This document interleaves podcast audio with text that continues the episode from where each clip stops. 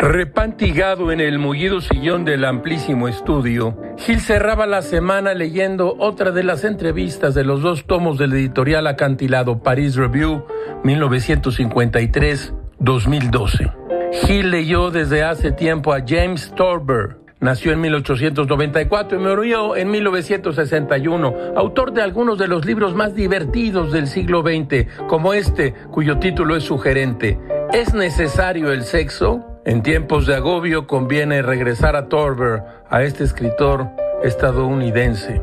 Nunca sobra algo de ligereza. Aquí va una tableta de la entrevista que le hicieron en el año de 1955 George Plimpton y Max Stills. Una memoria como la mía, dice Torber, tiene sus ventajas, pero también muchos inconvenientes. Es, como decirlo, una especie de batiburrillo de cosas inservibles, como el cajón donde una puta de lujo echa la bisutería barata que le regalan los números de teléfonos de clientes desaparecidos.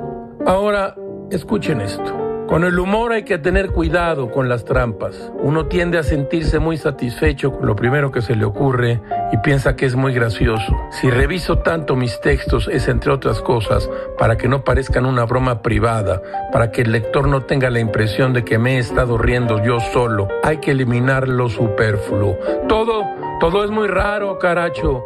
Como diría Wallace Stevens, el buen humor es un deber que tenemos para con el prójimo.